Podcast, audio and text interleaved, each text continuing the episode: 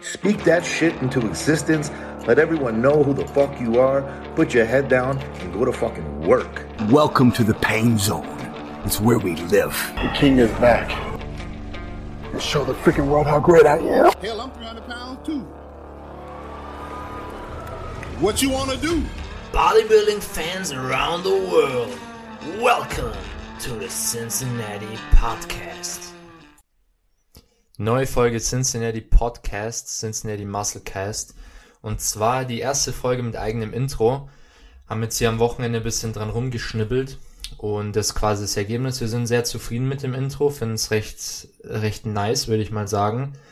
Aber wie immer, schreibt uns gerne mal euer Feedback über Instagram, ist glaube ich am besten, wie euch das Intro gefällt. Und ähm, genau, Paul, dein Take zum Intro. Oh, ich find's, ich find's Hammer. Also wer auch immer dieses Intro gemacht hat, der hat's wirklich drauf.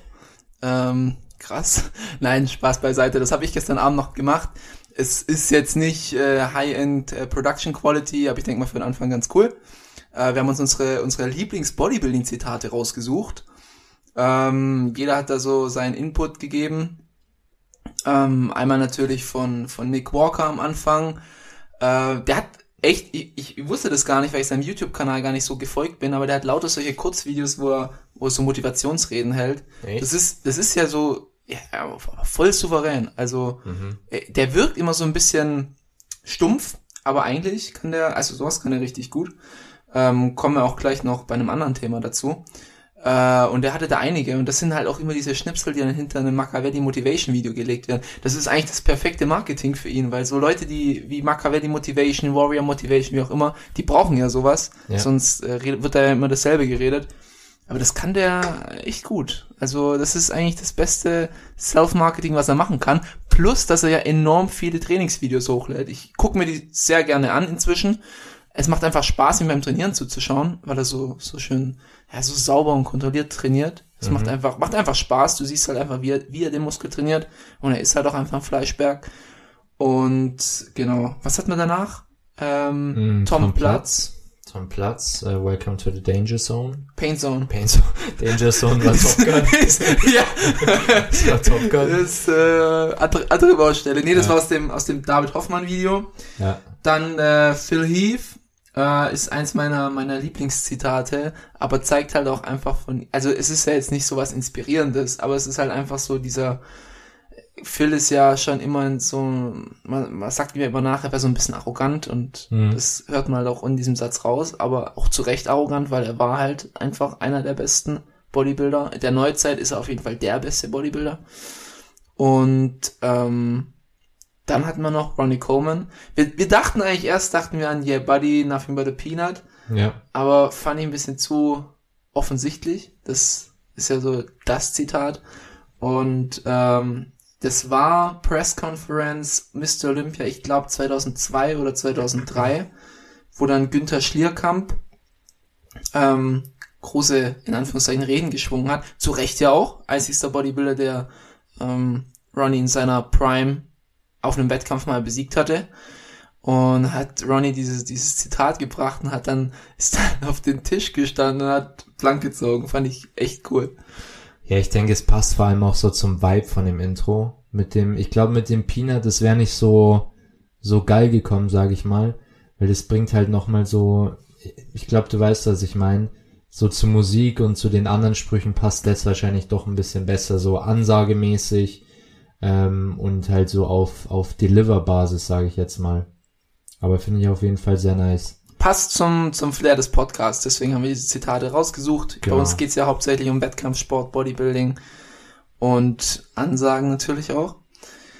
Ja, ich fand's cool. Und die, die Stimme äh, ist von, von Michi, wer es nicht, wer es nicht erkannt hat. Ein bisschen cringe-Brudi könnte man an der Stelle sagen.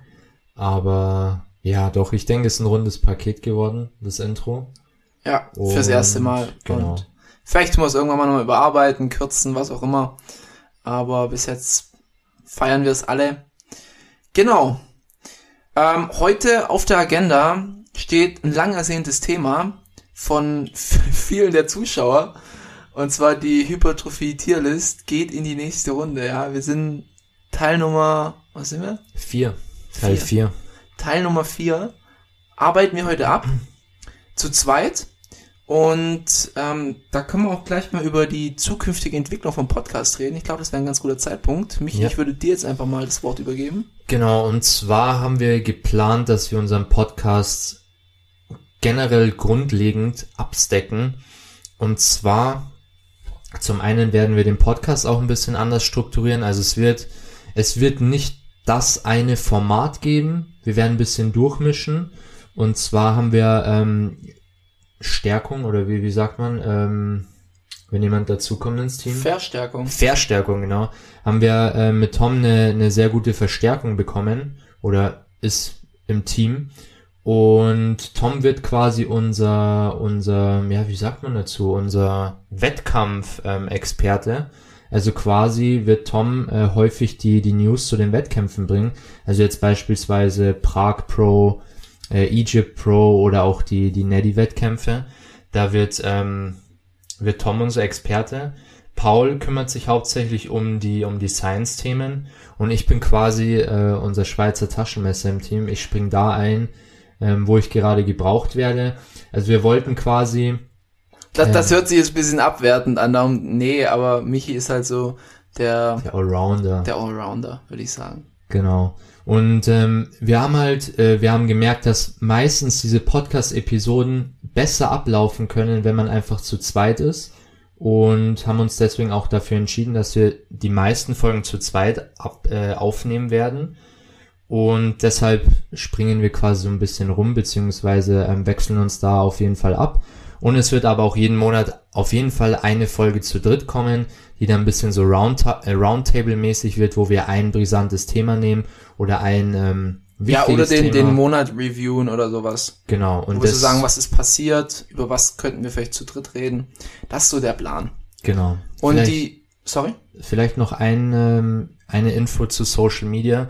Wir werden unser Instagram-Game auch upgraden. Und zwar soll eben auch auf Instagram so eine Art Newsportal ähm, stattfinden. Also das heißt, auf, auf jeden Fall jetzt schon mal folgen Cincinnati Cast auf Instagram. Und ich denke oder wir schätzen ab übernächste Woche werden dann quasi auch News-Posts auf der Instagram-Seite folgen. Also wer wer nichts verpassen will rund um Bodybuilding, News, ähm, Wettkampfergebnisse, vielleicht auch ja Form-Updates von diversen Pros, Vergleichsbilder und und und, der sollte auf jeden Fall Cincinnati Cast auf Instagram folgen. Da wird definitiv auch einiges kommen in nächster Zeit. Ja, bleibt gespannt. Ich denke, das war's kurz und knackig, beziehungsweise weniger kurz, aber informativ.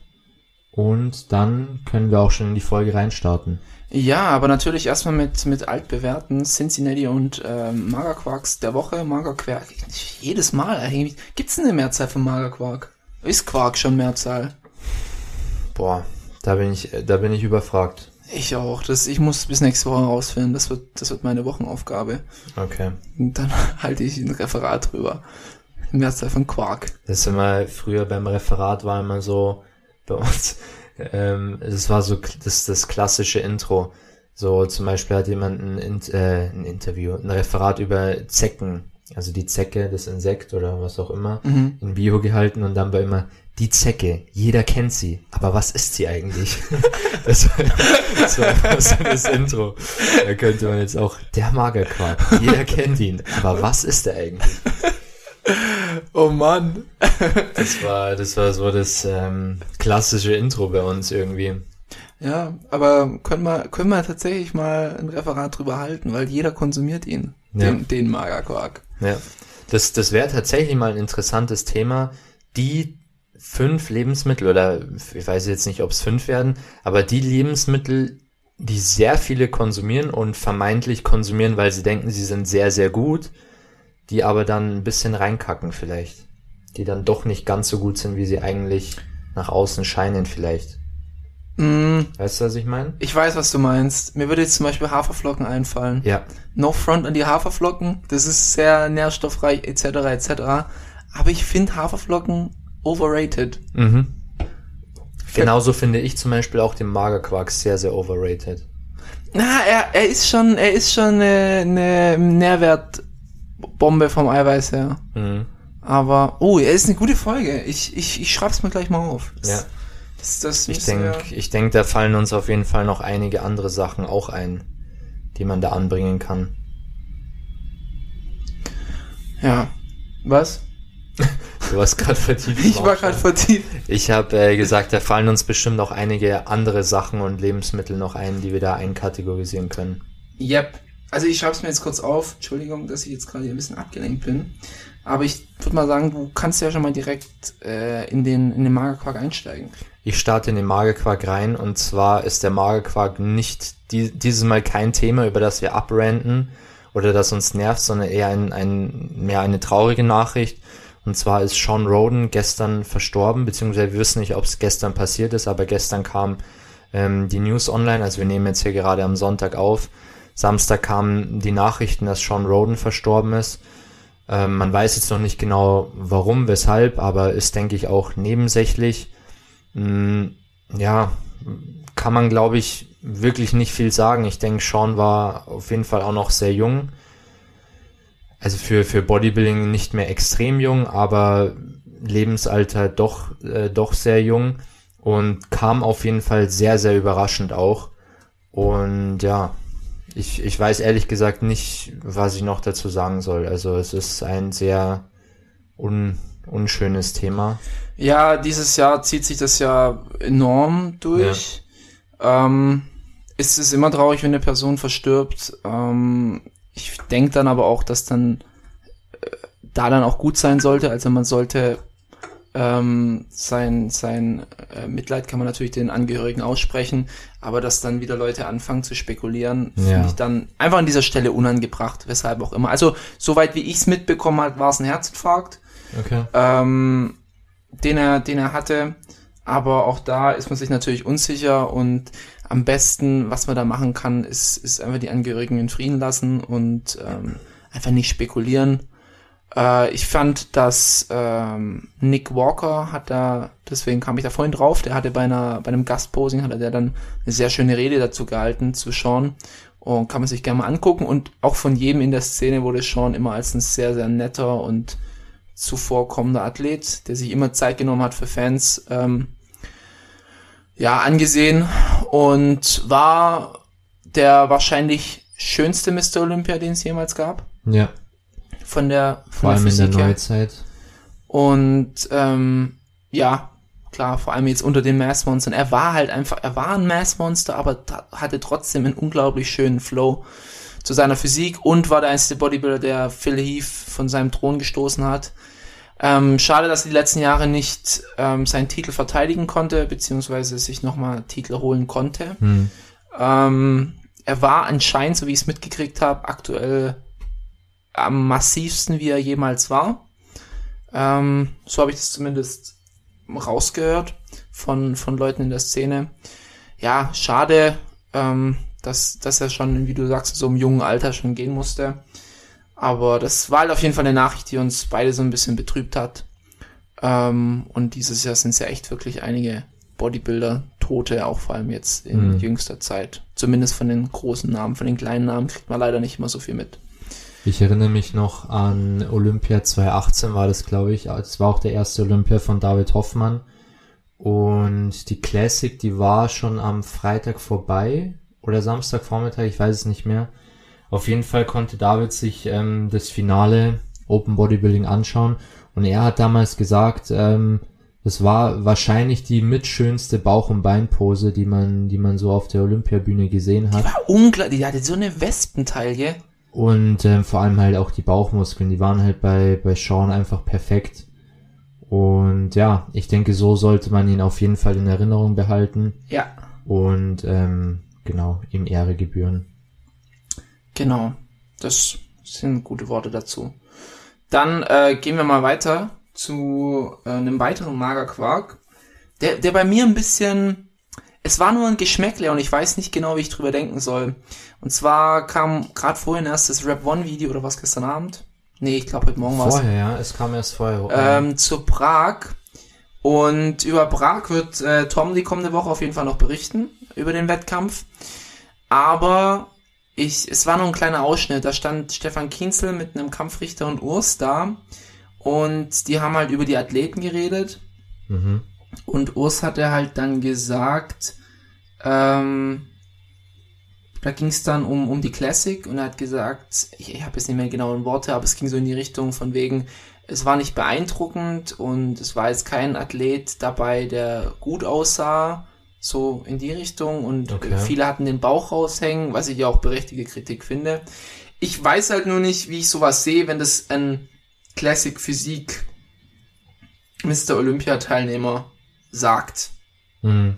Weißt du, wie ich meine? Ja. Also ich, ich, für mich hatte das einfach so einen kleinen Beigeschmack, So, so wenn er von oben runterredet. Ich wollte gerade sagen, es hat so ein bisschen so einen abgehobenen Touch. Ähm, Vor allem, weil Urs ja auch jemand ist, der vor allem in der Offseason auch eine ziemliche Blauze schiebt. Mhm. Ja, und, und man muss halt auch sagen, wie, wie soll ich es jetzt formulieren? Es, es war jetzt auch letztendlich sein erster Olympia und natürlich hat er sich brutal geplaced, hat eine brutale Shape abgeliefert, aber nicht mal in Chris Bumstead würde ich jetzt mal sagen, steht auch irgendwie so ein Kommentar zu. Da, ich glaube, da sind wir wieder bei der Geschichte, das kann man hinter verschlossenen Türen vielleicht mit seinem Coach bereden, aber man muss sich dann vielleicht schon halt auch bewusst sein, dass man auch eine, ja, eine Öffentlichkeitsarbeit hat und ähm, auch in der Öffentlichkeit stattfindet und sowas. Ja, ich weiß nicht, das, das hat auch so ein bisschen zum Lehrer gehen und petzen, dass der eine seine Hausaufgaben nicht gemacht hat. Es ist für mich irgendwie nicht so ein, so ein ehrenhafter Move, aber Ja. Das dachte ich mir halt auch so dabei. Es kann ja sein, dass dann am Ende irgendeiner von den Teilnehmern das dann sieht oder gesteckt bekommt. Der sagt, guck mal, Ja. der hat da so und so über dich geredet. Aber außerdem war ja auch noch ein Landsmann dabei mit Aldin, ja. ähm, über den auch kein positives Wort verloren worden ist. Ja, ich, ich finde es halt so ein bisschen befremdlich. Ich meine, wenn der Kampfrichter danach sagt, berechtigte Kritik, da und da hat's gelegen, okay, aber wenn es dann halt ein, ein aktiver Wettkampfsportler macht, es, es ihr, ihr sitzt alle am Ende noch im selben Boot. So, ihr seid alle Profis in der Classic Physik und da brauchst, braucht man eigentlich nicht so herabreden. Und es ist halt auch, ich meine, was bringt's in dem Moment? Wird jetzt der, der, der Judge, wird der sich jetzt denken, ah ja, Urs hat mir das gesagt, jetzt sympathisiere ich mehr mit ihm. Ja, glaubt es, das so ein Kommentar bringt dir einfach halt auch nichts. Und ja, ich, ich habe Urs eigentlich immer als sehr bodenständig eingeschätzt, weil er doch auch immer die, die Koryphäen, sage ich jetzt mal, im deutschen Bodybuilding respektiert hat oder auch erwähnt hat. Aber so ein Move Er war immer sehr diplomatisch. Genau. Aber so ein Move finde ich jetzt dann nicht, nicht ganz so cool. Aber ja, War, war einfach nur so, ein- so ein kleiner. hoffen wir mal, dass es einfach nur ein kleiner, unangebrachter Kommentar war. Ich meine, den, den bringt jeder mal. Kann man, kann man glaube ich auch nicht vermeiden. Aber ja, man muss sich dann halt auch immer bewusst sein, dass es einfach in der Öffentlichkeit stattfindet. Ja, mal schauen, was die Zukunft bringt, würde ich sagen. Auf jeden Fall. Gut, dann, äh, das war's eigentlich mit Mager Quark. Hast du einen Cincinnati-Moment? Ich habe keinen Cincinnati-Moment. Aktuell ähm, ist sehr unspektakulär bei mir tatsächlich und mich begeistern auch nicht viele Sachen. Also nicht, nicht jetzt allgemein gesagt, aber es gibt jetzt aktuell kein Event oder kein Athlet, wo ich mich so richtig begeistern kann. Liegt vielleicht auch an, an der Gel meiner generellen Gemütslage. Aber ich habe jetzt keinen, keinen Cincinnati-Moment diese Woche. Wie schaut's bei dir aus? Ah, es ist so, ähm, naja, also ich bin ja jetzt schon seit April quasi auf Diät. Ja? Hab jetzt schon, ich habe jetzt noch meinen Plan zurückgeguckt. Ich hatte mit 123 Kilo angefangen und ich habe tatsächlich das erste Mal die 100 Kilo Marke jetzt durchbrochen. Ja. Natürlich muss man dazu sagen, ich bin jetzt nicht dauerhaft seit ähm, April auf Diät. Ich hatte mh, Phasen, wo ich durchdiätet hatte. Ich hatte Phasen, wo ich zwei Refeeds in der Woche hatte. Dann hatte ich einen vierwöchigen Diet Break im Sommer, ähm, wo ich relativ auf Haltekalorien ein bisschen im Plus war. Und dann jetzt seit den Sommerferien, ich glaube, acht Wochen bin ich jetzt schon wieder auf Diät. Mhm. Ähm, relativ durchdiätet. Ich hatte zwei Refeeds bisher. Der eine war am Montag und der andere war vor drei Wochen, glaube ich. Und jetzt habe ich noch sechs Wochen Diät vor mir, bis die Phase abgeschlossen ist. Die Vorbereitungsphase für die Vorbereitung, für die Prep, für die eigentliche Prep. Ähm, Ziel sind 95 Kilo. Auf jeden Fall habe ich jetzt, oder 94, so lowest in.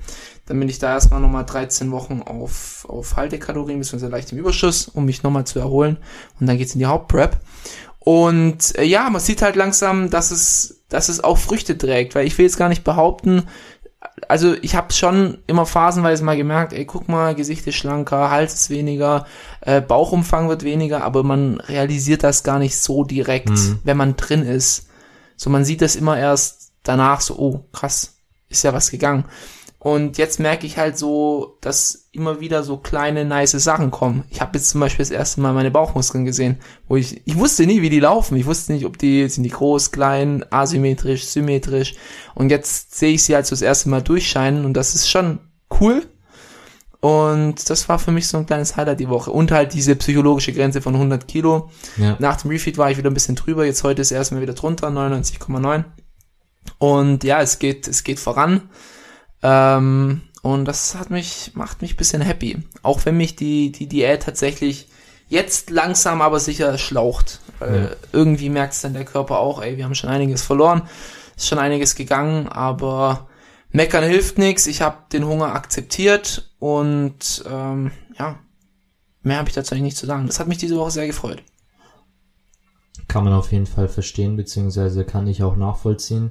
Aber ich finde es schon auch echt immer krass, dass ähm, die Wahrnehmung teilweise wirklich, ich meine, es, es ist ja nicht mal, dass die, die Wahrnehmung falsch ist von sich selbst, aber ich glaube, das liegt einfach an dieser, an der, an, ja, in, in dieser Zeitspanne, die man durchmacht, weil wenn man jetzt, wenn ich jetzt mir zum Beispiel ein Video oder ein Bild anschaue aus der, aus der Prep-Zeit dieses Jahr, aber auch vor zwei Jahren, ähm, dann ist es schon, dann denke ich mir so, du sahst da echt dünn aus, also im Gesicht.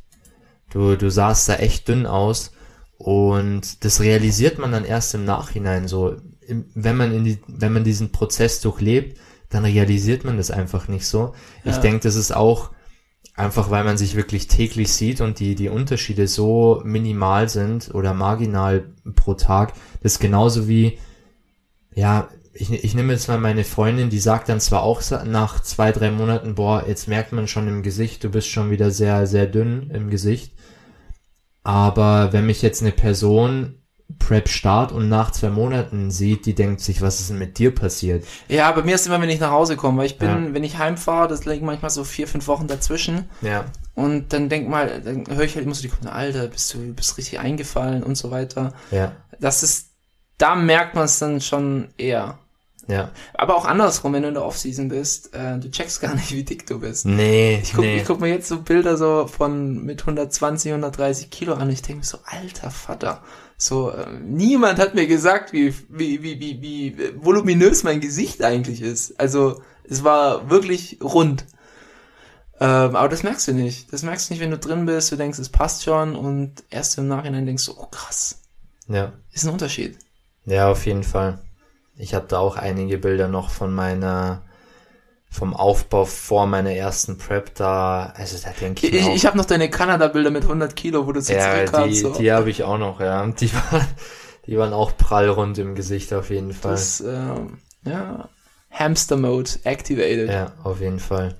Cool, nee, also das, das dazu. Jetzt würde ich sagen, wir steigen einfach mal ins Thema ein. Ja, Wir nehmen uns heute mal sechs, sieben Begriffe vor, was auch. Ja, ich würde sagen Freestyle, je nachdem, Freestyle? was die Zeit sagt. Wir ziehen, ja, versuchen es relativ kurz und bündig zu halten. Ich sag das mir selber, weil Michi ist immer kurz und bündig. So, wir ziehen hier quasi den ersten Begriff. Die Glücksfee.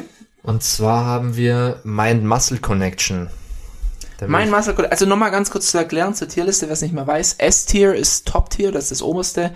Dann wird es abgestuft in A, B, C, D, E. E ist dann am unwichtigsten. Und dann haben wir noch die Bro-Zone. Das ist etwas, was gar nicht relevant ist. Also vielleicht ein, ein, ein Fakt, der behandelt wird in dem Sport, der aber gar keine Bedeutung haben sollte, eigentlich, ich, ja. wenn du es genau betrachtest. Und vielleicht nochmal ähm, auch zum Verdeutlichen, also wir haben hier eine Hypertrophy-Tierlist.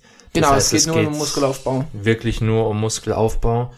Das heißt, es geht jetzt nicht primär ums Training oder Ernährung oder so, es geht wirklich, was ist essentiell für Muskelaufbau und was eben nicht. Ja, zum Beispiel so Sachen wie, äh, gutes Beispiel wäre jetzt Mikronährstoffe. Und wenn wir sagen, okay, wir tun jetzt Mikronährstoffe tiefer einstufen Und dann äh, kommt der große Aufschrei, ja, aber wie kannst du das? Und Mikronährstoffe sind auch wichtig für die Gesundheit. Ja, sind sie, auch für den Muskelaufbau wichtig, aber für den Muskelaufbau nicht ganz so wichtig wie für, ähm, für die Gesundheit. Ja, So, genau. muss man zum Beispiel sagen. Dann starten wir gleich mal Mind-Muscle Connection. Möchtest du reinstarten? Äh, ich übergebe jetzt hier erstmal das Wort. Okay, das heißt, ich habe hier die komplette Verantwortung. Ja, erstmal vielleicht erklären, was ist mein Muscle Connection? Was ist Mind-Muscle Connection? Mm, wie der Name schon sagt, Mind-Muscle, quasi die Verbindung von Hirn oder von, von deinem, ja, wie, wie drückt man es am besten aus? Von deinem Gehirn, von deinem, was ist der richtige Begriff? Mind. Ja, äh, Das ist, der, das ist, das ist so ein klassisches Wort, wo das Englische einfach perfekt nailt, aber es kein richtig gutes deutsches Wort gibt. Oder mir fällt es gerade einfach nicht ein. Auf jeden Fall die Verbindung von deinem Gehirn, deinen Gedanken zu deiner Muskulatur. Letztendlich, wie du zum Beispiel die Muskulatur ansteuern kannst, ähm, wie du die Übung spüren kannst, deine Muskulatur spüren kannst, wie quasi die, ja, die Verbindung zwischen, zwischen deinem Kopf und ähm, deiner Muskulatur ist. So würde ich jetzt mal Mind-Muscle Connection beschreiben. ja. Finde ich eine gute Definition. Und wie schätze ich das Ganze ein? Mm, Ich fange mal so an. Es gibt, glaube ich, zwei, zwei Lager, in die man das Ganze ein bisschen aufteilen kann. Es gibt Leute, die schwärmen von Mind-Muscle Connection, die sagen, es ist deutlich wichtiger als manch andere Parameter im Training. Und es gibt, denke ich, das Lager, das auch sagt, Mind-Muscle Connection ist eigentlich nicht wirklich wichtig wenn man das jetzt mal so aufgliedern kann. Ich denke, da liegt auch nicht die, die Wahrheit zwischen oder die, die Gruppierungen sind jetzt nicht schwarz-weiß, sondern es gibt natürlich auch einige Menschen dazwischen. Und ich würde sagen, ich bin auch jemand, der genau dazwischen liegt. Ich finde, mein Muscle Connection ist in dem Sinne wichtig, dass die Muskulatur gut ansteuern kannst. Zum Beispiel merke ich's das, das würde ich sagen, ist so ein Progress, den ich beim Rückentraining gemacht habe. Ähm, wenn wenn ich es vergleiche mit vor zwei oder drei Jahren, konnte ich meinen Rücken nicht ganz so gut ansteuern wie jetzt. Ich denke, dass das auch schon auch ein Grund dafür in, in der Mind-Muscle-Connection liegt, die ich einfach verbessert habe. Letztendlich würde ich aber sagen, die Mind-Muscle-Connection ist nicht das oder der entscheidende Parameter im Training, der dich zu mehr Muskulatur bringt. So würde ich es jetzt zusammenfassen. Mm, Ich, ja, ich, ich, glaube, ich würde es in ein C-Tier packen, würde ich sagen.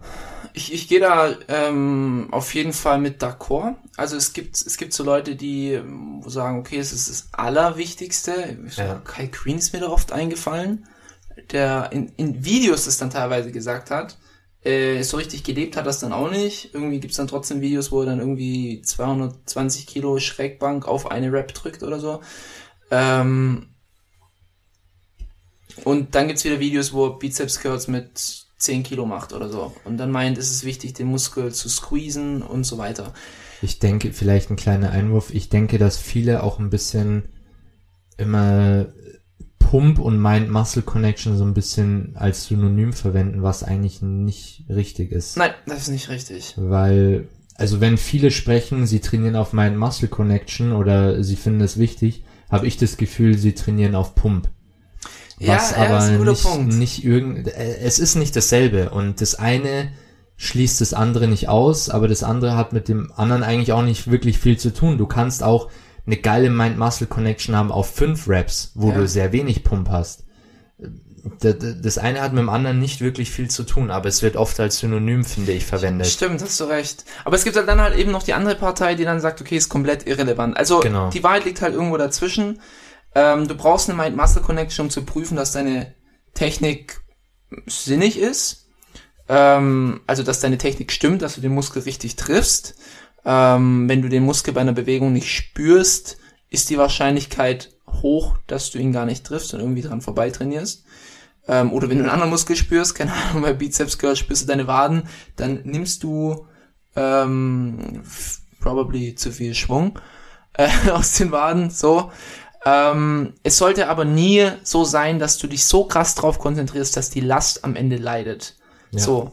Ähm, es gab da ganz interessante Studien, die haben dann Sachen verglichen, wie zum Beispiel Bizeps Curls versus äh, Beinstrecker und äh, die eine Gruppe hat dann ex externe Kommandos bekommen, wie zum Beispiel äh, versucht zu dir vorzustellen, wie der Bizeps kontrahiert und die andere halt eben nicht. Ähm, bei der anderen wurde dann nur gesagt, noch eine Rap, noch eine Rap, noch eine Rap und dann gab es halt teilweise Gruppen, wo man keinen Unterschied festgestellt hat, und Gruppen, wo man einen Un- Unterschied festgestellt hat. Und wo man halt einen Unterschied festgestellt hat, sind eben Übungen, die vielleicht koordinativ schwieriger sind. So ein Beinstrecker, du musst nur das Bein strecken. Mehr musst du nicht machen, du bist gefixt. Und bei einem Bizeps Curl, wo du halt e- eher noch relativ frei bist, ist es eventuell ähm, ein bisschen koordinativ schwieriger. Aber das bringt uns ja wieder zum Punkt zurück, dass es wichtig ist, dass die Technik am Ende stimmt. Und du dann durch die richtige Technik spürst du ja dann den Muskel. Ja. Deswegen, ähm, es, es gibt, also es ist nicht unwichtig, stimme ich dir zu. Es ist aber nicht der wichtigste Faktor beim Muskelaufbau. Ja, deine, also wenn wir den Punkt Technik hätten, dann wäre der deutlich wichtiger. Sie meint Muscle Connection. Es gibt auch ähm, Übungen, die spürst du wenig, wie zum Beispiel den Romanian Deadlift, den spürst du, während du ihn machst, wenig und danach spürst du erst den Muskel und du wirst trotzdem denselben Hypertrophie-Reiz haben. Deswegen ist eher der Fokus drauf gelegt, die Technik perfekt zu machen und dann mit dieser Technik hart zu pushen Richtung Muskelversagen, ja, und dadurch dann besser zu werden, als wirklich versuchen, dass du den Muskel optimal spürst.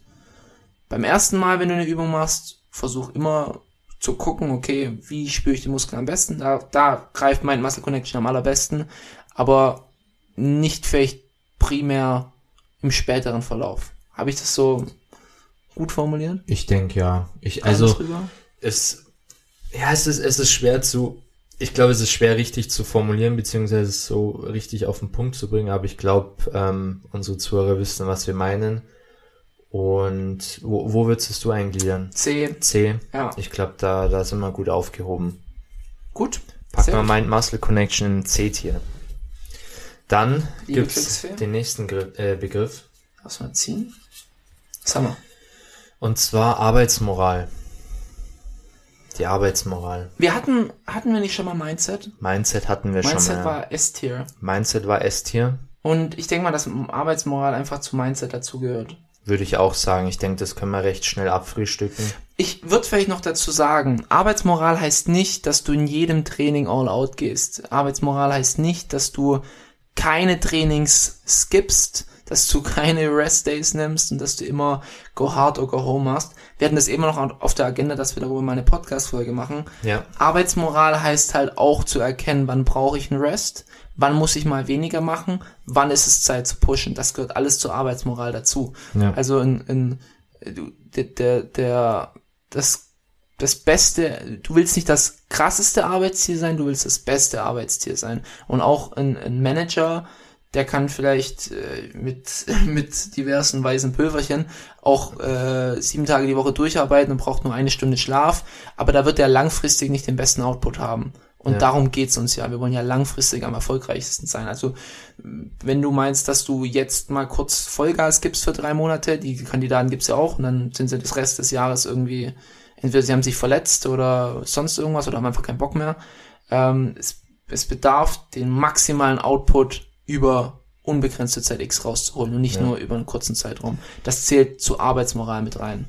Ich denke, man kann es vielleicht auch so ausdrücken, zum Zeitpunkt X das optimale Maß an Arbeit erbringen zu können. Also quasi schon irgendwo auf Knopfdruck, aber auch mal auf Knopfdruck zu sagen, okay, jetzt muss ich resten und jetzt muss ich mich auch an meine Regeneration halten. Und ähm, diese Tools, die du quasi hast, zum richtigen Zeitpunkt auch einsetzen zu können. Ich denke, das ist auch sehr wichtig bei der Arbeitsmoral. Gut. Dann packen wir es quasi auch in S-Tier.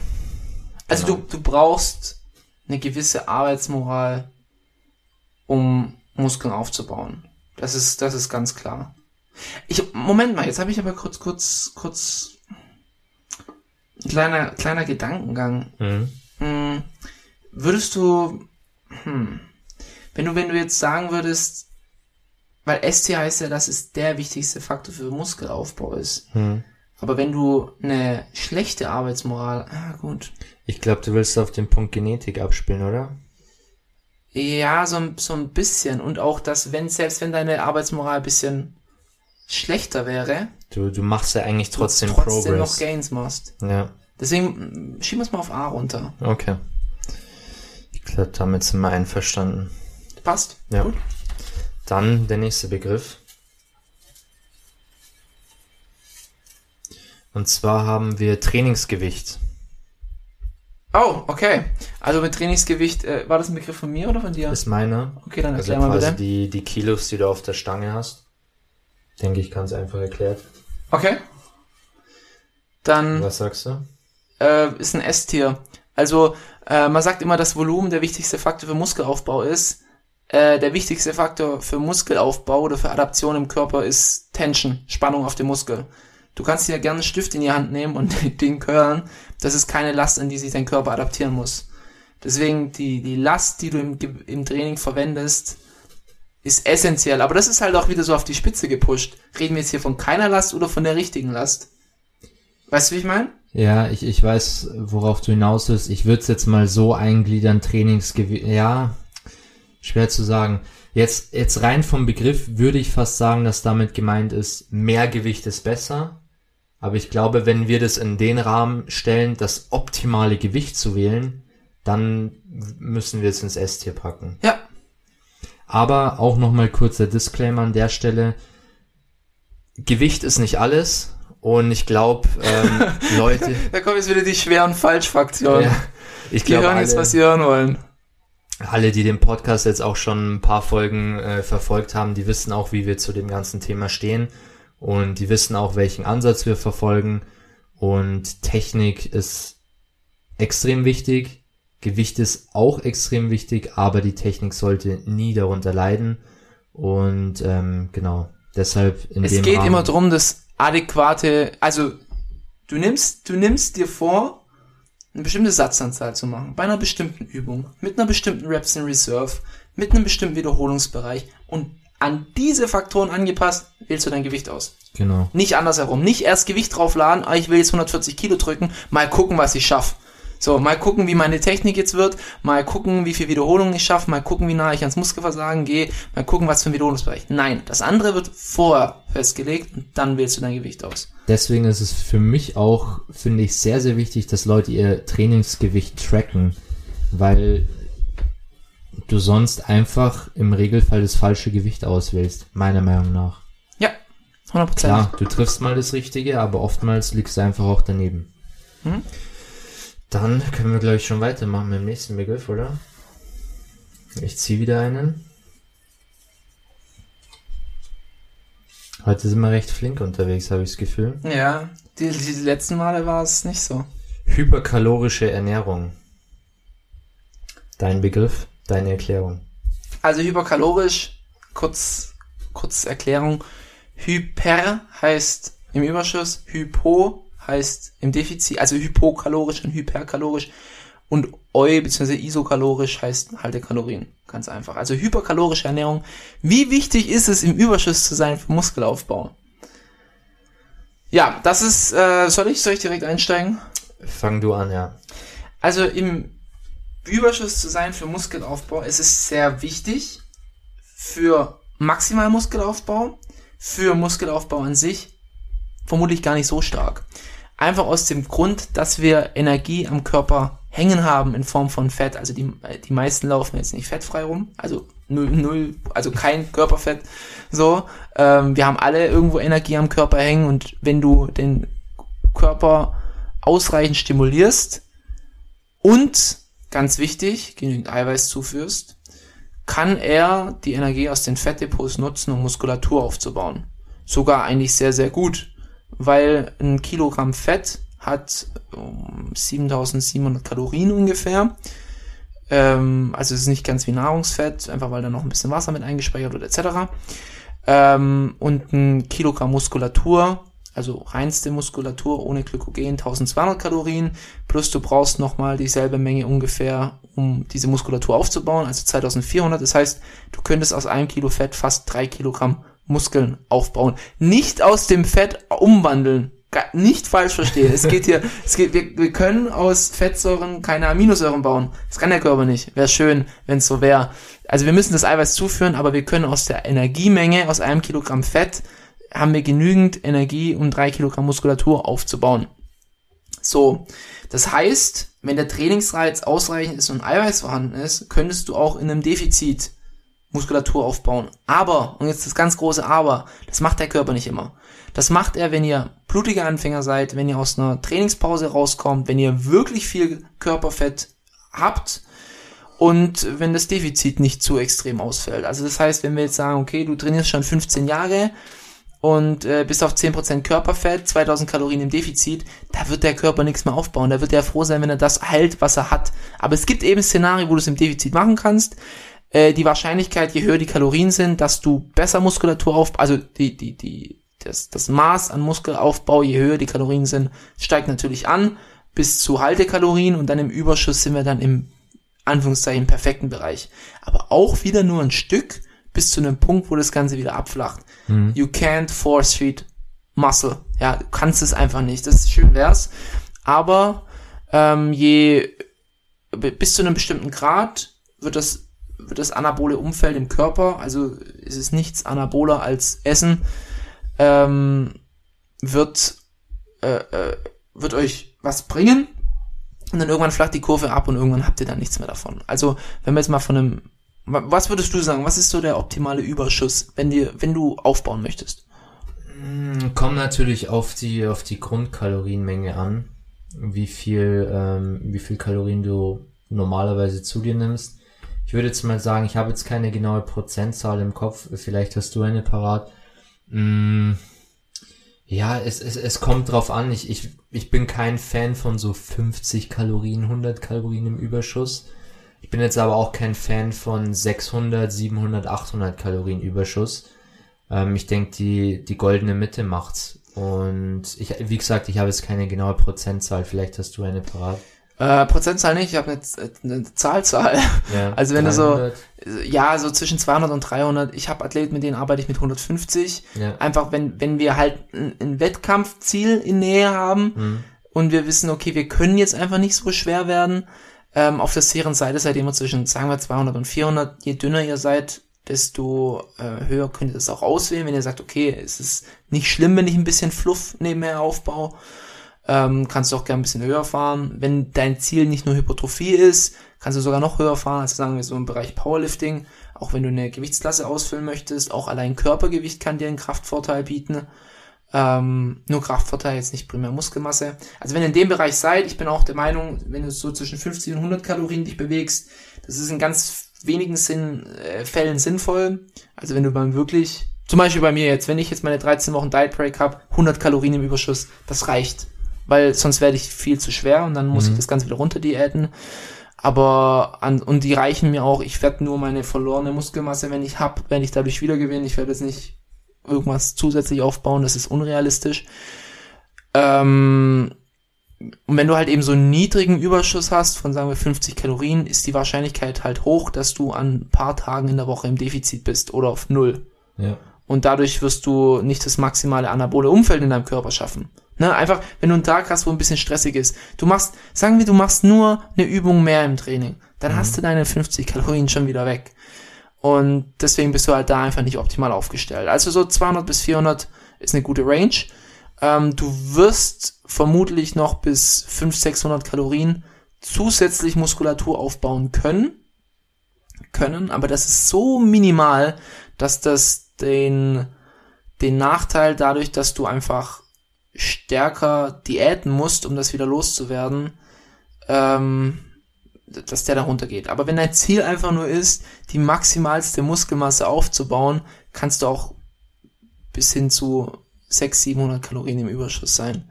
Und drüber ist es halt dann ja, nur noch irgendwie, dann, dann wird's dann wirklich nur noch in die Fettspeicher abgelagert. Ja. Ähm, auch äh, zeigt sich, ein gutes Beispiel sind immer Sumo-Ringer.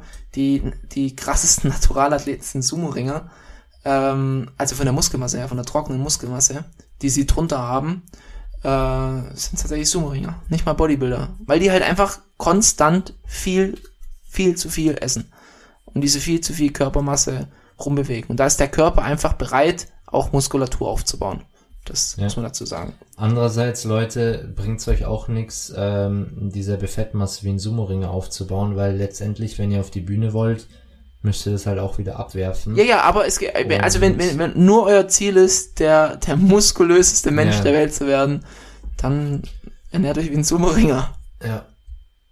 Ich, ich denke, man kann es auch nochmal, wenn man das Gegenbeispiel bringt und man äh, nimmt nicht die hyperkalorische Ernährung, sondern eine Ernährung im Defizit, hast natürlich auch noch andere Faktoren, wie zum Beispiel den Hormonhaushalt, der halt auf Dauer auch ein Faktor ist, ähm, passive Strukturen, die da schon auch drunter leiden können, ähm, wie Gelenke, Bänder und so weiter. Ähm, von dem her, wo, wo würdest du es einsortieren? B, B? hätte ich jetzt mal, hm, ja. Also, es, es ist halt immer in Abhängigkeit von, wie weit fortgeschritten du bist. Ja. Ich würde es aber fast schon in A packen, weil wenn du jetzt sagst, für dich, du würdest dich einfach nur in, einer, in einem Defizit bewegen. Du, du wirst die ersten drei Jahre trotzdem Muskulatur aufbauen. Ich meine jetzt in deinem Stadion. In meinem Stadion würde ich nichts mehr aufbauen. ja. Deswegen würde ich vielleicht schon ein A-Tier packen. Okay, gehe ich mit. Lass ich mich dazu erweichen. A-Tier.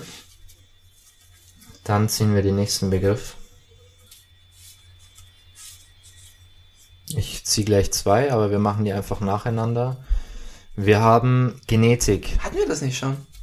Hatten wir schon Genetik? Ich glaube ja, oder? Hand, handeln wir es mal ganz schnell. Kann sein, wir handeln es trotzdem kurz ab. Äh, Genetik A. Ja, Weil auch der mit der schlechtesten Genetik kann Muskulatur aufbauen. Ähm, und der mit der besten Genetik sowieso. ja. Aber es ist kein, kein S-Tier im Sinne von, es gibt keinen Menschen, der keine Muskulatur aufbauen kann, außer er hat eine Medical Condition. Aber dann haben wir ja ganz andere Probleme. Aber von Menschen da draußen Ja. Genetik ist sehr, sehr, sehr, sehr, sehr, sehr, sehr, sehr wichtig. Vor allem, wenn es um, um die absolut krassesten Monster geht und um die krassesten Aufbau von Muskelmasse. Und da liegen halt die Unterschiede enormst zwischen, also sagen wir, die, die, deine Erwartung ans erste Trainingsjahr sind wir zwischen ein Kilo und vielleicht acht Kilo, die du im ersten Trainingsjahr aufbauen kannst. Allein in Abhängigkeit von deiner Genetik. Selbst wenn beide optimal trainieren. Ja. Aber es ist nicht so, dass wir 0 versus 300 Kilo haben. Keine Ja. Ahnung. Deswegen, Art hier, oder? Packen wir es in A. Und ich glaube, den Punkt können wir ganz, ganz schnell abfrühstücken. Regeneration. S. S. Hundertprozentig. Glaube ich, muss man nicht viel dazu Das, das, sagen. sind, das sind die Grundpfeiler. Ja. Das ist Regeneration, also aktive Regeneration, Schlaf und Ernährung. Das sind die Faktoren, die neben dem Training den wichtigsten Einfluss haben. ja, Facts. definitiv. Gut. Dann machen wir gleich weiter. Nicht schlecht, also. Ähm, da könnten wir übrigens mal, Videothema, ich schreibe es mir gleich auf, wie gute Regeneration auszusehen hat.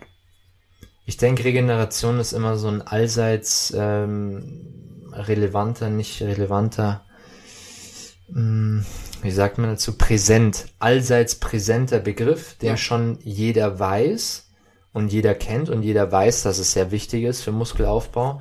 Aber ich glaube, die wenigsten machen genug, um wirklich eine gute Regeneration zu haben. Ja, wobei ich halt auch denke, dass selbst wenn du nichts machst, du trotzdem den größten Effekt schon mitnimmst. Ja. Ähm, Also ach so, ich, warte ich, mal, da müssen wir aber den Begriff mal nochmal überdenken. ich, ich will jetzt nicht darauf abzielen, dass du so Sachen wie, ich muss jetzt ähm, ins Eisbad gehen oder in die Sauna gehen, sowas zählt für mich nicht als, als Must für, für eine Regeneration. Aber ich glaube, viele, hm, wie soll ich sagen, es, es gibt schon so Grundpfeiler. Ich glaube, einige halten den Schlaf doch ein, aber ich finde, man merkt trotzdem, wer eine gute Regeneration hat und wer nicht. Und das ist auch, finde ich, ein bedingt, schon bedingt immer auch vom Lifestyle, den man führt. Jetzt, jetzt um den, um den Patrick Reiser Begriff Lifestyle zu bringen. Lifestyle. Mm, Äh, Schwer zu sagen, was ich genau ausdrücken möchte. Ähm, Also wenn man von aktiven Regenerationsmaßnahmen redet, kann man das ziemlich weit nach unten packen. Da wäre das Ja. sogar so ein D-Tier oder genau, ein E-Tier. genau.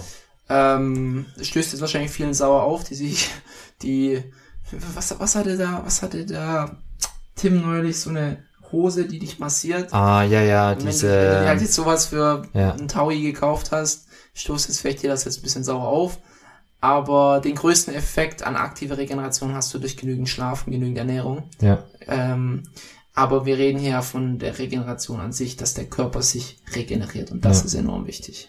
Ich finde aber auch, die Trainingsplanung ist schon auch wichtig beim, beim Punkt Regeneration. Ja, hundertprozentig. Also es gibt viele Leute, es gibt wahrscheinlich wenige Leute, die einen sehr, sehr hochfrequenten Ansatz verfolgen, die jetzt beispielsweise vier oder fünfmal die Woche die Beine trainieren Oder sechsmal. oder sechsmal, wie der Paul. Mhm. Äh, no, also nichts Negatives an der Stelle, falls mein Kommentar jetzt irgendwie so geklungen hat. Nein, nein, gar nicht. Bei mir, Ähm. aber bei mir, äh, ich, ich weiß ja, was ich tue. So, Eben, aber und, und genau das meine ich. Du kannst es dir halt nicht leisten, deine Beine komplett zu zerstören an einem Tag, ja, weil sie einfach regenerieren müssen. Und ich, und ich habe auch das Gefühl, dass manche Leute das nicht ganz verstehen, dass das Training und die Trainingsgestaltung schon auch sehr, sehr wichtig für die Regeneration ist, aber auch eine gewisse, wie soll ich sagen, manchmal habe ich aber auch das Gefühl, dass Leute im Gym die Muskulatur aber auch nicht dazu zwingen, sich zu, sich zu regenerieren. Ich glaube, das hört sich jetzt sehr, sehr Bro-Science-mäßig an, aber wenn du deiner Muskulatur angewöhnst, sage ich mal, dass du sie einmal in der Woche trainierst ähm, und da halt gut reizt, dann ist deine Muskulatur vielleicht es auch nicht gewöhnt, sich schneller regenerieren zu müssen, sage ich jetzt mal. Es hört sich, glaube ich, sehr, sehr Bro-Science-mäßig jetzt an. Aber ich, ich glaube, wenn du, wenn du beispielsweise gewöhnt dran bist oder deine Muskulatur auch gewöhnst, dass du sie zweimal pro Woche trainierst, dann hat es schon auch irgendwo positive Effekte auf die na, Regeneration. das ist, das ist gar nicht so viel Pro Science. Im Gegenteil. Also es ist tatsächlich so, dass du auch an Frequenzen einen gewissen Gewöhnungseffekt hast. Ja. Das, das, so, so tickt ja der Körper. Dein Körper möchte ja optimal sein. Der möchte ja am besten auf Sachen vorbereitet sein. Und oftmals ist eben genau das auch das Problem, wenn Leute einen sehr intuitiven Trainingsplan verfolgen, die dann sagen, oh, ich habe jetzt noch ein bisschen Schmerz, oder was heißt Schmerzen? Oh, ich spüre jetzt hier die Brust noch ein bisschen, ich trainiere die heute nicht. Ist halt genau, du umgehst eigentlich diesen Anpassungsprozess, die deine Muskulatur durchmachen kann. Weil sie, du kannst sie theoretisch jeden Tag trainieren. Du kannst es. Kommt natürlich drauf an, wie stark, aber es ist möglich. Also mein Triggersatz ist immer, wenn Leute, wenn ich Leuten von meinem Plan erzähle oder sonst irgendwas, immer so, oh, das könnte ich gar nicht. Das Ja. könnte ich gar nicht. Ja. Ich könnte, ich, nee, das geht nicht. Ich könnte nicht morgen noch mal Beine trainieren. Dann denke ich so, ja, aber du hast ja jetzt gerade auch ein insanes Volumen gemacht, bist überall zum Muskelversagen gegangen. Natürlich kannst du es ja morgen nicht noch mal trainieren. Aber das ist ja, das, ist, das, hat- das eine hat ja nichts mit dem anderen zu tun. So, ich sag ja auch nicht, du sollst jeden Tag volle Pulle deinen Körper zerstören. Gar Ja. nicht. Ja. Ich glaube, äh, wa- was ich overall damit sagen wollte, in Regeneration steckt viel mehr, was man oft intuitiv macht, aber was einem auch gar nicht so bewusst ist, wie jetzt zum Beispiel Trainingsplanung. Ich glaube, das würden viele nicht in den Punkt Regeneration mit einfließen lassen, Ja. was aber schon ein wichtiger Faktor ist. Allein so Sachen wie, dass du nach einem Trainingssatz dich hinhockst, weil du kaputt bist und fünf Minuten wartest oder drei, bis du den nächsten Satz machst, das ist ja auch schon Regeneration. Ja, Ohne dass du jetzt drüber nachdenkst, ist das jetzt Regeneration. ja, genau. Gut. Good point. Ich würde sagen, einen Begriff machen wir noch. Ja, machen wir noch einen. Ich glaube, dann haben wir eh recht viele abge abgekapert. Michi schmeißt mal wieder hier alles auf. Volumen, hatten wir das schon? Ja, nein? Ja gut, ich habe es vorhin ja schon vorweggenommen. Da gibt's noch Ja. mal einen Begriff. Äh, Volumen ist der Main Driver für Muskelaufbau. Ja, Ist ein S-Tier. Neben der Muscular Tension natürlich. ja. Ähm, und Easy. hört euch unbedingt den Volume Landmark Podcast an, die Coaching Coach Folge 1. Da erkläre ich alles über Volumen. Bevor ihr jetzt denkt, uh, Volumen ist King und ich muss immer mehr Sätze machen, sagen wir damit nicht. Nur das richtige Volumen ist King. Ja. Dann haben wir Makronährstoffverteilung. Okay, that's a good one. Ich denke, da steigst du ein. Echt? als Coach. Hatte ich nicht gerade hier? Ja, Makronährstoffverteilung. Ich glaube, das ist dein Thema. Mhm, mhm, mhm, mhm. Also Makronährstoffverteilung. Ich muss jetzt, ich muss gerade ein bisschen überlegen, wie, wie wichtig. Ja. Also es ist nicht so wichtig wie die Kalorien. Im Gegenteil. Also, dass du die richtige Kalorienmenge wählst für deinen Hypertrophieerfolg ist, ist deutlich wichtiger, wie dass die Makronährstoffe richtig verteilt sind. Was will ich damit sagen? Natürlich ist es wichtig, dass du genügend Eiweiß reinkriegst, aber du wirst mit 1,6 Gramm pro Kilogramm Körpergewicht schon enorm gute Erfolge haben. Du wirst auch mit 0,9 schon enorm gute Erfolge haben. Und auch hier flacht die Kurve dann ab. Und ab, sagen wir vielleicht 2,2, 2,3 Gramm, wenn du Veganer bist, vielleicht 2,5 Gramm pro Kilogramm Körpergewicht, hast du dann keinen Vorteil mehr. So, aber wir haben hier eine Range, wir haben eine große Range. Fette genau das gleiche Spiel. Du wirst wahrscheinlich schon mit 0,5 Gramm, da, da, da arbeite ich gerne in der Diät mit, pro Kilogramm Körpergewicht, wirst du schon deine Gesundheitsmarker fast maximiert haben.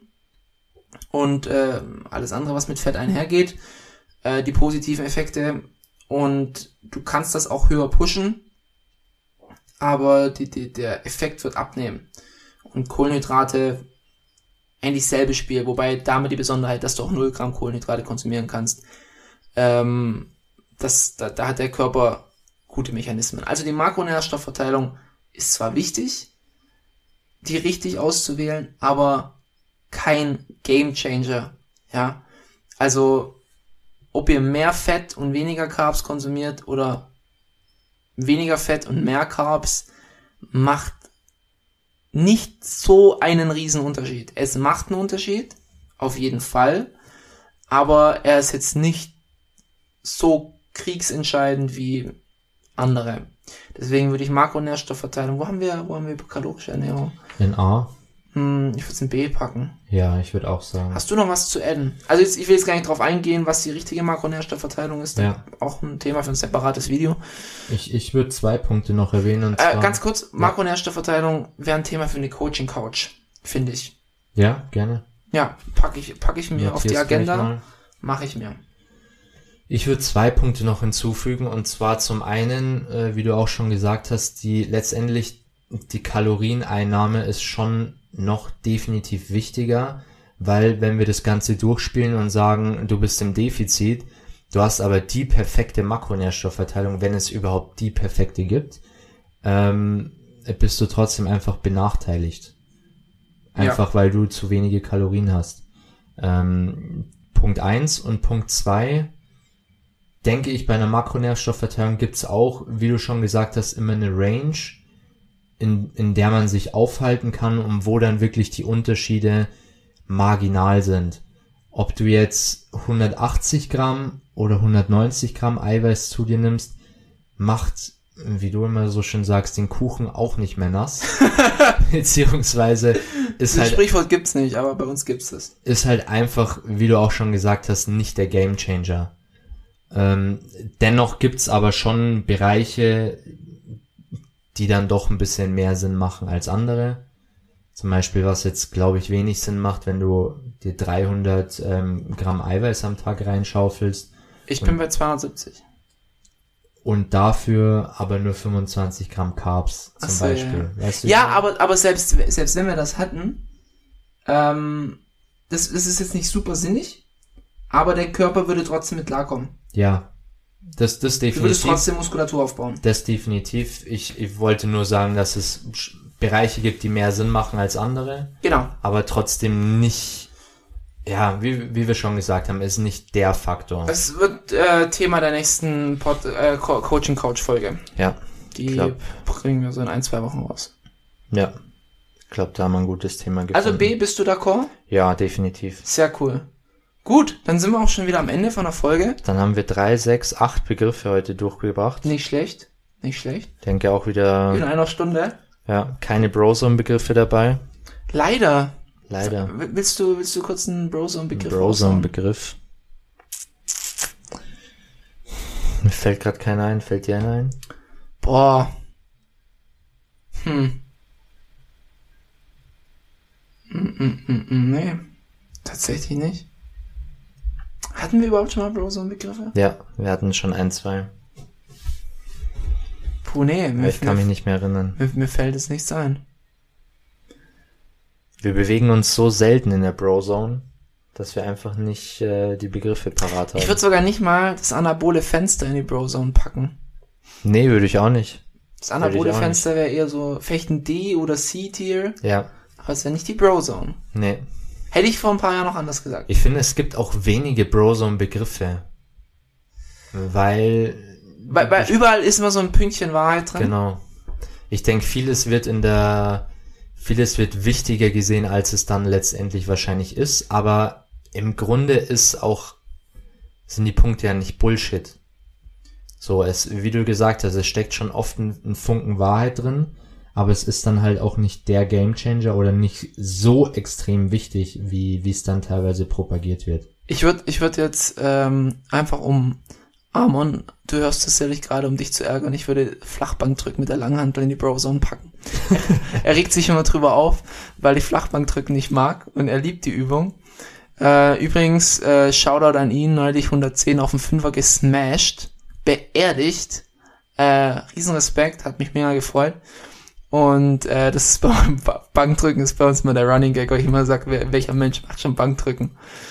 Ja, das äh, Bankdrücken wäre bei mir in der Bro-Zone. Macht kein Bankdrücken, bitte. Nee, also selbst da, es wäre auch keine Bro-Zone, weil es sicherlich Leute gibt, die von Flachbankdrücken profitieren können. Hast du es eigentlich im Plan? Nee, Gut so, nee. gut so. Hast einen guten Coach. Ich glaube, haben einen guten Coach. Ja. nee, ich, ich habe es früher immer drin gehabt, so als, als Go-To-Übung für die Brust. Aber schon länger nicht mehr. Da Fun Fact, das muss ich noch kurz erzählen. 2019, als wir uns das erste Mal, da hatten wir uns noch gar nicht gekannt, aber wir waren im selben Studio und du warst in deiner Prep und ähm, im T-Shirt Michi auf Prep, kann ich vergessen. Ja, also er war, es war schon ziemlich am Ende. Und ich dachte so, ja, okay, er macht, trainiert vielleicht ein bisschen, sieht sportlich aus, passt schon. Und dann hat er sich auch beim Bankdrücken hingelegt und hat 110 Kilo gedrückt. Und ich dachte, mit was drückt er diese 110 Kilo? Super clean. Das, hä, was ist denn das für einer? Und dann im späteren Verlauf des Trainings hat er dann mal das Tanktop, äh, als T-Shirt ausgezogen hatte, ein Tanktop drunter. Und dann wurde mir so einiges klar. Da dachte ich so, hm, ist vielleicht doch nicht so ganz der Schmale, wie ich dachte. Das, das war tatsächlich auch immer meine Routine. Ich habe immer Bankdrücken angefangen mit T-Shirt oder Pulli und drunter Tanktop. Und dann habe ich immer genaues Bankdrücken abgewartet. Ähm, und dann habe ich mein, mein Pulli oder mein T-Shirt ausgezogen und dann war es Tanktop drunter. Das war so meine Routine immer beim äh, Pushtag. Ja, so habe ich dich direkt in eine Schublade gesteckt. Ja, ja, zu Recht. Zu- Aber mittlerweile sieht es anders aus. Der Pulli ist zwar auch am Anfang an, aber der ist auch am Ende des Trainings noch an. Ja, du hast dich da ein bisschen an deinen Coach angepasst. Ja, beziehungsweise das, das haben wir glaube ich auch schon öfter gesagt, das kommt irgendwie so mit der Zeit, Ist dass wirklich man so. dann nicht mehr so scharf auch drauf ist. Wie gesagt, ich glaube, ich habe es auch schon mal im Podcast gesagt, in der ganzen Prep war ich bestimmt zwei oder dreimal im Tanktop im Gym. Und Ja. selbst auch nicht vom Beginn an, so vielleicht noch kurz bei Armen am Ende oder so, aber du merkst halt irgendwann mal, also für, als Bodybuilder ist es halt sinniger, wenn du lieber mal in den Posingraum gehst und da ein bisschen übst, ja. als dass du irgendwie im Gym gut aussiehst. Klar, ich will es gar nicht verneinen, ich gehe auch zum Spiegel und ich hau auch mal meine Posen raus, wenn ich es gerade fühle. So, aber ich habe nicht das Bedürfnis, halbnackt im Gym zum, rumzurennen. Auch allein deswegen, weil du, ich, ich fühle mich da einfach nicht gut. Ich, ich Ja. mag das, wenn ich so eingepackt bin, wenn ich meinen Pulli drüber hab, wenn ich in meiner Zone bin, wenn ich einfach abgeschattet vom Rest bin. Das gibt mir so ein, äh, Sean Clarida nennt es Underdog Mentality. Das ist, der ist ja auch immer im Pulli unterwegs. Das ist der Wahnsinn. Im höchsten Sommer hat er sein, seine riesen Pullis an. Seine, die wahrscheinlich Größe M sind, aber er ist halt einfach so klein, dass die so riesig aussehen. Und ja, das ist irgendwie so, das gehört bei mir zum Bodybuilding-Feeling dazu. Ich kann es gar nicht genau beschreiben. Jetzt, jetzt habe ich einen interessanten Punkt und zwar Brozone oder nicht Brozone. Und zwar, du machst äh, Brustpresse, die Techno-Gym Brustpresse, die flache, bei uns im Gym. Szenario 1, du hast einen Pulli an. Szenario 2, du hast einen Tanktop an. Bei welchem Szenario spürst du deine Muskulatur besser? Beim Pulli. Safe, oder? Ja, Es ist so.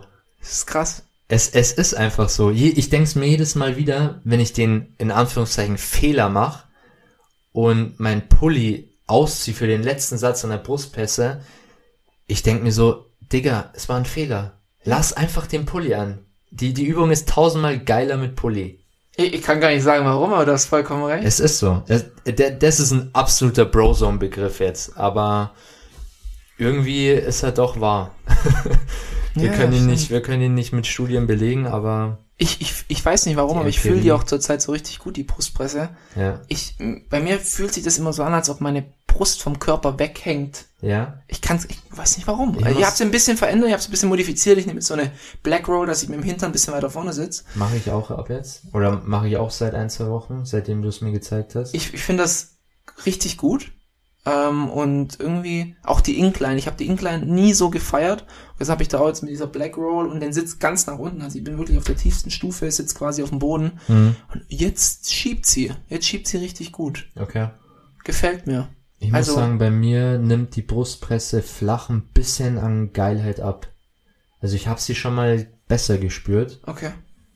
Aber weiß jetzt nicht, woran es genau liegt. Aber das ist auch normal bei Übungen. Du, du Ja. feierst die eine Zeit lang und dann gehst du irgendwann zurück und denkst so, hm, Ja. habe ich sie nicht mal neulich erzählt, als ich die Decline Press von Hammer Strength gemacht habe Mhm. in meinem OG Gym, die ich früher so geliebt habe. Ich hatte da ich, ich hatte eine Zeit, da habe ich da 100 Kilo pro Seite draufgeladen und die dann zweimal gedrückt. War ich total stolz drauf, weil sie bis heute jetzt einmal bin ich nicht mehr so stark und zweitens ich fühle die irgendwie nicht mehr. Mhm. Ich habe jedes Mal das Gefühl, dass mein Schultergelenk gleich zum Nacken wieder hinten rausschießt. Ja. Ähm, nee, ich hab's Feeling verloren. Ich weiß nicht warum. Die, die Liebe brennt einfach nicht mehr. Es funkt nicht mehr. Ja. Ja, ist glaube ich auch normal, Ist normal. dass man da so kann auch sein, dass du in einem Jahr wieder sagst, boah, geilste Brustübung. Pack's wieder rein Ja. und dann schiebst du mal wieder ein paar Mesozyklen und dann kannst du wieder rauskicken Ja. und so nichts mehr ist. Backsquats. Ich will lange Handelbeugen einfach nicht mehr sehen. Ich kann's nicht mehr sehen. Ja. Ich fühle die einfach nicht mehr. Ja. Ich muss sagen, und, und ähm, wir, wir sind zwar jetzt ein bisschen abgedriftet, aber als ich vor zwei, drei Wochen gemerkt habe, was ein Gürtel für einen Unterschied macht, ich kann es eigentlich bis heute noch nicht fassen. Das ist abartig. Also Ja. ich, ich muss sagen, ich habe nie mit Gürtel gebeugt, also noch wirklich, noch nie habe ich einen Gürtel getragen, ähm, was man jetzt nicht positiv oder negativ äh, bewerten kann, soll, muss, sondern einfach nur jetzt mal als, als Fakt. Und der Paul hat mir dann für ein Topset, hatte mir mal seinen Gürtel schnell geliehen im Gym. Und es war, das, also, wie viel hatte ich drauf? 115, glaube ich, waren's. Und für fünf oder so, oder Die- für sechs oder Die sind sieben. geflogen. Und ich habe einfach nichts gespürt. Es war einfach, ich hätte wahrscheinlich nochmal fünf machen können. Es war, es war echt ähm, krass. Findest du, das ist ein Thema für die Coaching Couch oder für eine Podcast-Folge, dass wir über Trainingsequipment reden? Alles Zughilfen, Ich Handgelenksmanschetten. würde sagen, es ist eine Podcast-Folge. Coaching Couch äh, finde ich eher noch mehr Science, Science-Thema. Mhm. Passt. Noch mehr Sehr gut. Äh, relevantere Themen. Vielleicht auch ein gutes Thema für eine, für eine Dreierfolge. Ja, das, das könnte man aufschreiben. Fällt mir. Definitiv. Das wäre gar nicht schlecht. Weil da hat jeder so seinen eigenen Input auch. Sind eigenen Erfahrungen, ja. Genau. Perfekt, cool. Ja, dann sind wir auch schon am Ende. Jetzt haben wir nochmal 10 Minuten drüber gequatscht. Ja. Ähm, danke auf jeden Fall fürs Einschalten. Ja. Und wir hoffen, euch gefällt das neue Intro. Ich habe es mir schon ungesund häufig angehört, weil ich es einfach cool finde. Wir hoffen äh, natürlich nicht so oft wie meine Posingkür, weil die Oh. hat uns dann doch ein bisschen, also äh, nochmal als Background, ich glaube, wir haben es ja auch schon mal gesagt, wir haben Eye of the Tiger als Posingkür genommen und ähm, wir können es nicht mehr hören. Das Problem ist, ich, ich habe das Lied noch nie gemocht, auch nicht das Original. Okay. Deswegen ähm, habe ich es noch nie gefühlt. Ja, Ich habe schon gefühlt, also bei deiner Kür so, aber es halt bei dir gesehen zu haben. Aber es ist kein Lied, was ich jetzt in meiner Freizeit hören würde. Sad Moment, wir haben sie so oft geübt und ich durfte sie kein einziges Mal zeigen. Ja, aber nächstes Mal wird besser. Und dann nehmen wir eine andere Kür. Und da darfst du dann auch zeigen. Und, und wenn du einfach auf die Bühne rennst und sie vorzeigst, ist mir Ja. egal. Ist mir dann auch egal. Ja. Fact, nee, wir kommen eh ins Finale, also there's, there's no plan B.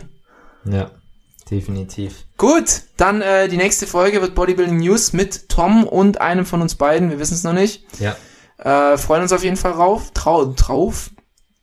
Die Folge ähm, wird wahrscheinlich jetzt Sonntag, wird die heute noch online kommen. schauen wir mal, oder? Schauen wir mal. Und die News-Folge wahrscheinlich so Richtung Donnerstag. Ja, Genau, also macht's gut, habt eine schöne Woche und bis zum nächsten Mal. Ciao, ciao.